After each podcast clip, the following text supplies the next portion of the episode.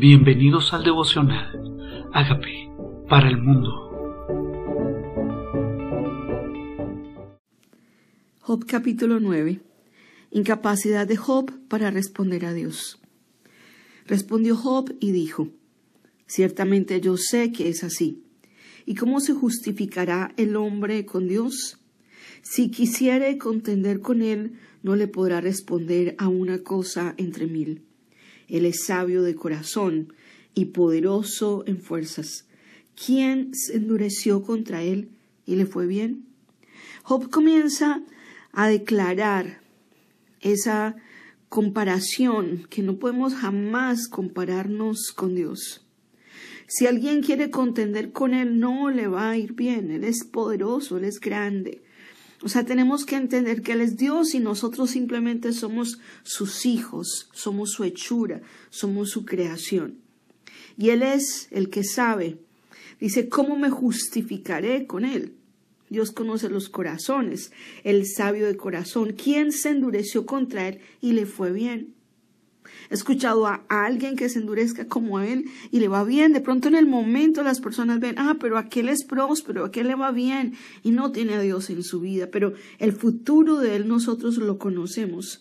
Él arranca los montes con su furor y no saben quién los trastornó. Él remueve la tierra de su lugar, hace temblar sus columnas. Él manda el sol y no sale y sella las estrellas. Él solo extendió los cielos y anda sobre las olas del mar.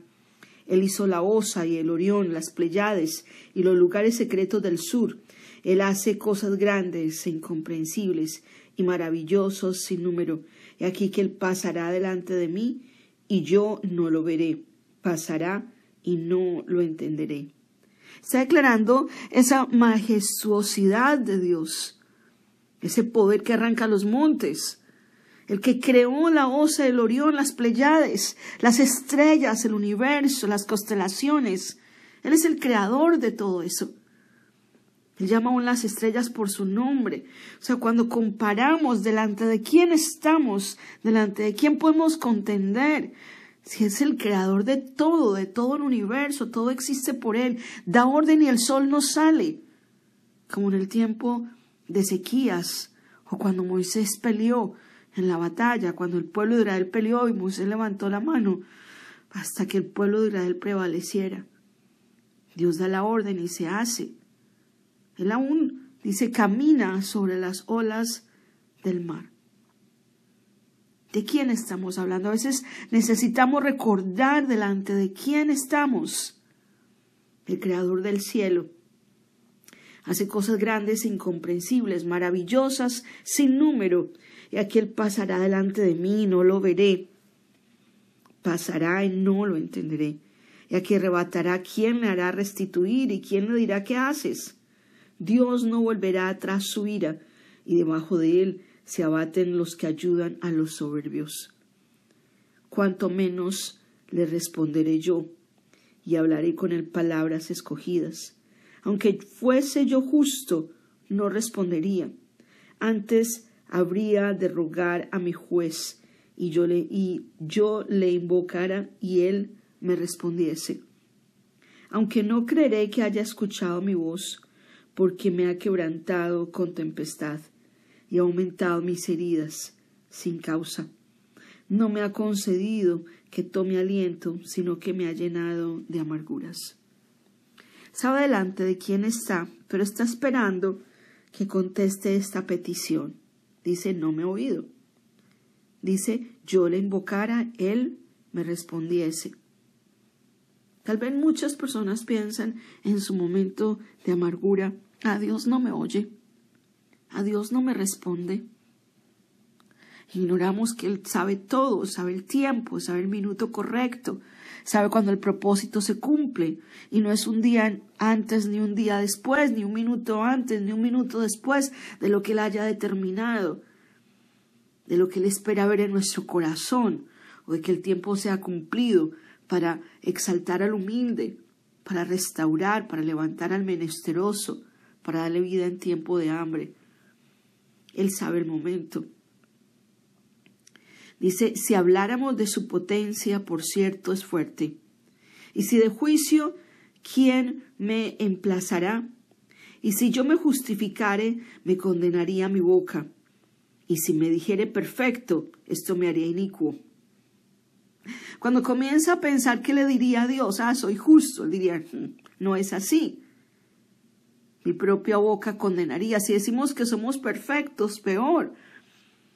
Porque perfecto no hay nadie. Si dijese, si fuese íntegro, no haría caso de mí mismo, despreciaría mi vida. Una cosa resta que yo diga, al perfecto y al impío, Él los consume. Si azote mata de repente, se ríe del sufrimiento de los inocentes, la tierra es entregada en manos de impíos, y Él cubre el rostro de sus jueces. Si no es Él quien es, ¿dónde está? Mis días han sido más ligeros que un correo. Huyeron y no, me y no vieron el bien. Si a veces pensamos en el momento de dolor, como le está pasando a Job, lo que sale de su boca, dice que el Dios es el que cierra los ojos de los jueces, el rostro de ellos, los cubre cuando la tierra se entrega en mano de los impíos. Tal vez hay un momento para ese impío. Tal vez ese momento no ha llegado, porque su palabra dice en el Salmo 37 que luego pasaremos por su lugar y ya no estará ahí. Que el fin de los malos, como dice el Salmo 73, hasta, hasta que entrando en el santuario de Dios entendía el fin de ellos. A veces cuando vemos al justo sufrir y al malo levantarse, pensamos que Dios no lo está viendo. Pero Dios sabe exactamente el tiempo para cada uno. Dice, pasaron cual naves veloces, como el águila que se arroja sobre la presa.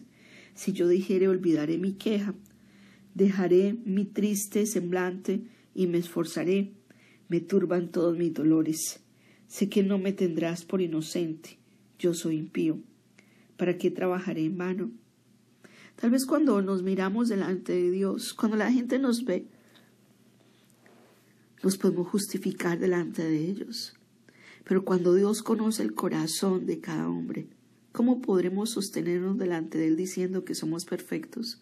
Cuando Él conoce lo más íntimo, dice yo soy impío. ¿Para qué trabajaré en vano?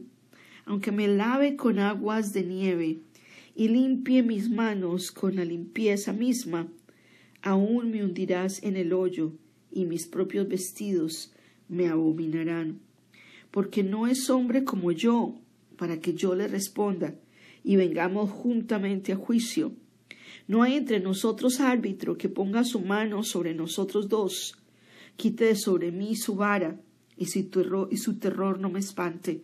Entonces hablaré y no le temeré, porque en este estado no estoy en mí. ¿Qué significa no estoy en mí? O sea, no estoy en mi cabal, no soy yo quien habla. Realmente es la amargura, el dolor, la tristeza. Como no me hagas caso que estoy en un mal momento, lo que diga hoy no lo tengas en cuenta.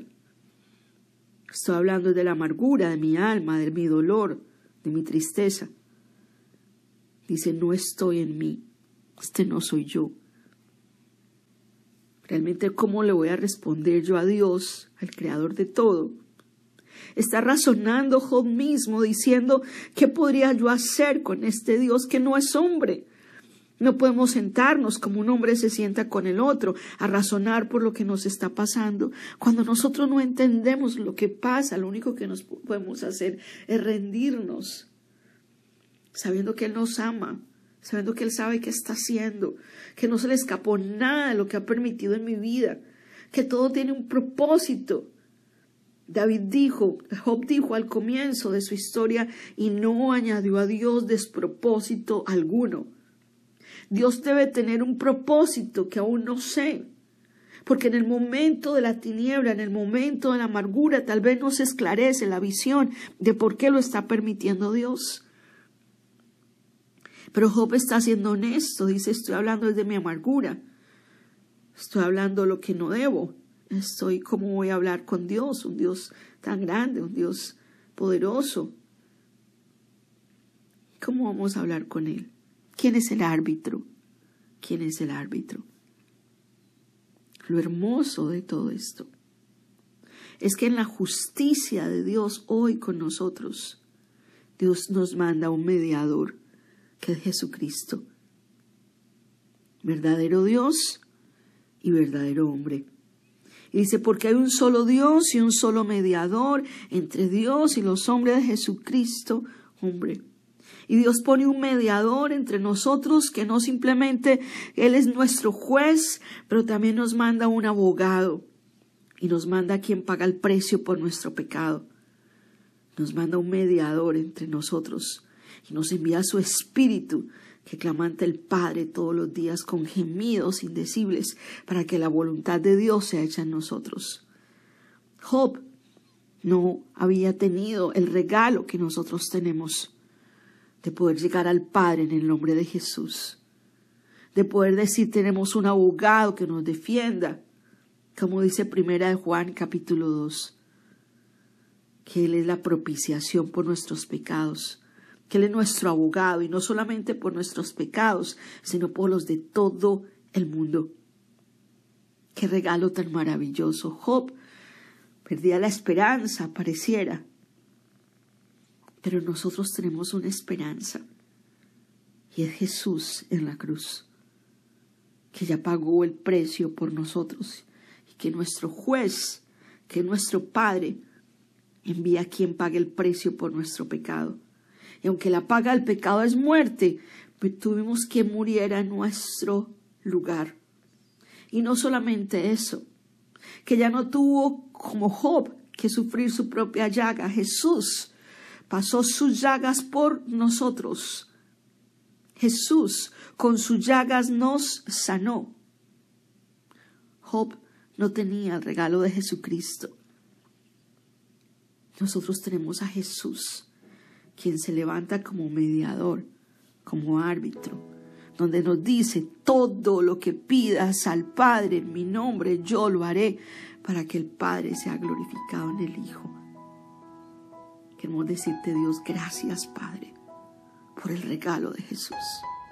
Gracias, Padre, porque ante nuestro dolor o nuestra angustia, nuestra esperanza, es tu obra, la obra de tu Hijo Jesucristo en la cruz, que es nuestro Señor y nuestro Salvador que llevó el castigo que nosotros nos merecíamos, el castigo de nuestra paz. Y Jesús mismo nos rescató de la potestad de las tinieblas, de la potestad del enemigo y nos traslada a tu reino. Señor, nosotros ya no estamos, Señor, ya el enemigo fue vencido por nosotros, el acusador ya no tiene cómo acusarnos porque nosotros nos apropiamos de la sangre preciosa que fue derramada en la cruz y nos hiciste justos por la muerte de Jesucristo. Hoy te decimos gracias. Dile, Señor Jesucristo, yo te necesito. Gracias por ser mi mediador. Señor, en mi amargura tal vez he dicho cosas que no debo. En mi dolor no entiendo todo el panorama de lo que está pasando con mi vida, porque estoy viviendo el proceso, pero sé que tú tienes un propósito porque me amas. Y gracias por enviar a Jesucristo Hoy lo acepto en mi vida, hoy reconozco que Él es el Señor y el Salvador y te doy gracias por morir en la cruz y resucitar para darme vida nueva. Gracias por cada propósito, por el propósito de cada situación en mí. Te acepto y me rindo a ti. En el nombre de Jesús. Amén. Hola amigos, queremos que usted sea parte de esta obra que estamos haciendo a través de Agape para el mundo y que este mensaje de Jesús llegue hasta la última de la tierra. Si quieres donar en nuestra página web puedes hacerlo en agapeparalmundo.org o también a través de Cele en agapeoficial.gmail.com. Dios bendiga tu generosidad.